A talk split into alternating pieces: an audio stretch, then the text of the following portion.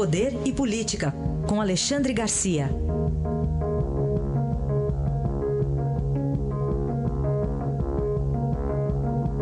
Alexandre, bom dia. Bom dia, Raíssa. Bom dia, Carolina. Oi, bom dia. Reta final da campanha eleitoral, cada candidato com os seus problemas e erros, Alexandre. É verdade.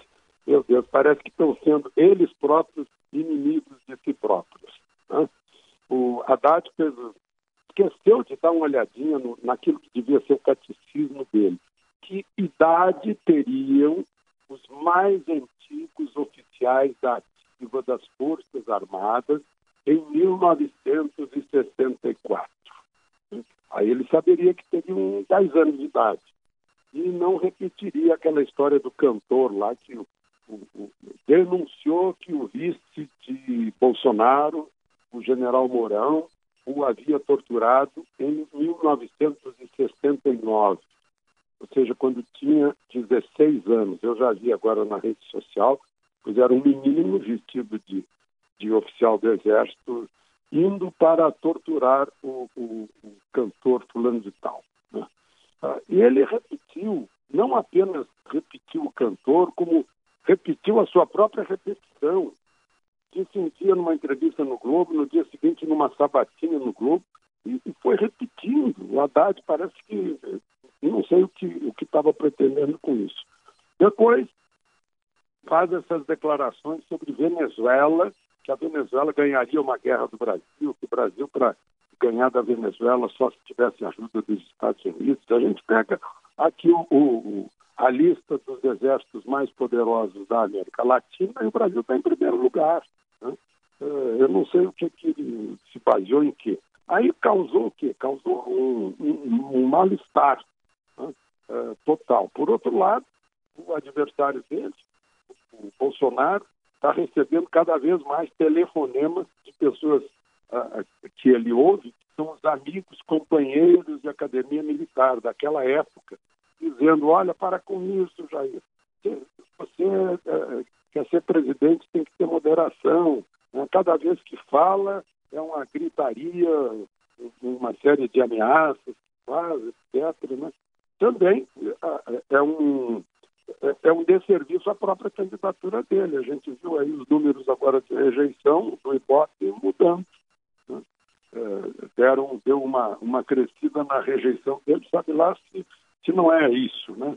Como se não bastasse o filho, ele próprio é, fica repetindo essas coisas. Então, tá, ele, por sua vez, está recebendo, recebendo é, conselhos daqueles a quem ele respeita, que são os colegas de turma. Vamos falar sobre outro coronel que ganhou o noticiário ontem. Ele se chama Carlos Alves.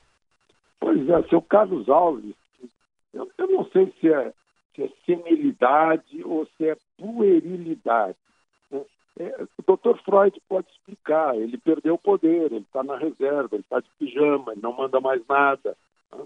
É, então, talvez por uma vida toda de hierarquia superior, ele fez questão de dizer que tem três gemadas no ombro, que é coronel, que está no topo da carreira militar e tal. É, acima dele tem os generais, né?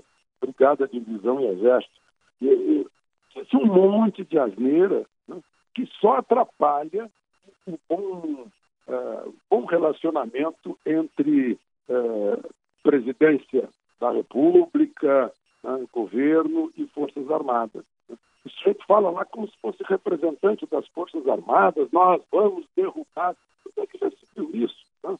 Ontem eu estive com, com o general Vilas Boas, que, claro, não gostou disso. Né? Ele já está já tá sendo, o caso dele já foi enviado à Justiça Militar, por exemplo. Ele não fala em nome das Forças Armadas né? e, e, ninguém o segue tampouco. Ele, eu não sei o, desequilíbrio desse sujeito. Não é um, é um péssimo exemplo para aqueles que estão na reserva. Né?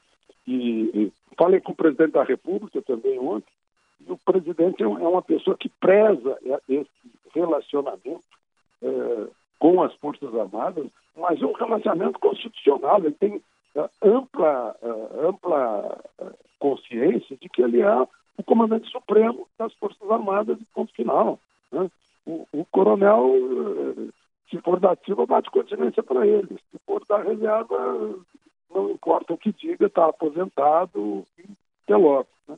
É, um, é um mau exemplo é, desse sujeito que, inclusive, está se prestando aí a também jogar dúvidas sobre o, o Bolsonaro, que suponho seja candidato dele. Alexandre, para a gente completar, Petrobras recebendo dinheiro aí, mas perto do que foi roubado, ainda é pouco, né? Muito pouco. Petrobras já, já recuperou 2 bilhões e meio, mas a Polícia Federal, os últimos dados falam em 42 bilhões e meio de, é, de prejuízo, sem falar na desvalorização dos ativos, né, de corrupção mesmo. Então está faltando ainda 40 bilhões. Isso aconteceu num dia em que a gasolina até baixou. Resultado de dois acordos de leniência com empresas de, de plataforma marítima, né, que, que estão pagando aí de acordo com, é, com o contrato, o acordo feito com a Polícia Federal e o Ministério Público, 549 milhões de reais, né, o que ainda é muito pouco. Uma delas ainda vai dar um desconto numa plataforma de 179 milhões de dólares, o que faria mais ou menos um abatimento de 650 milhões. Mas é muito pouco se a gente considerar que um corrupto desse, que meteu a mão numa empresa estatal, né, se fosse na China ou na Indonésia, estava fuzilado, né, uh, se a gente considerar que, que é um péssimo exemplo de tempos em que os partidos se apropriam, se apropriavam do que era estatal, ou seja, do povo brasileiro, pegando dinheiro para campanhas eleitorais para se manter no poder, né, a gente fica até desconfiado, dá um, dá um frio na espinha imaginar que nesse mês eleitoral de, de outubro, muito do dinheiro que saiu de lá é, foi gasto em campanha política. Análise de Alexandre Garcia, que amanhã volta ao Jornal Eldorado. Obrigado e até amanhã. Até amanhã.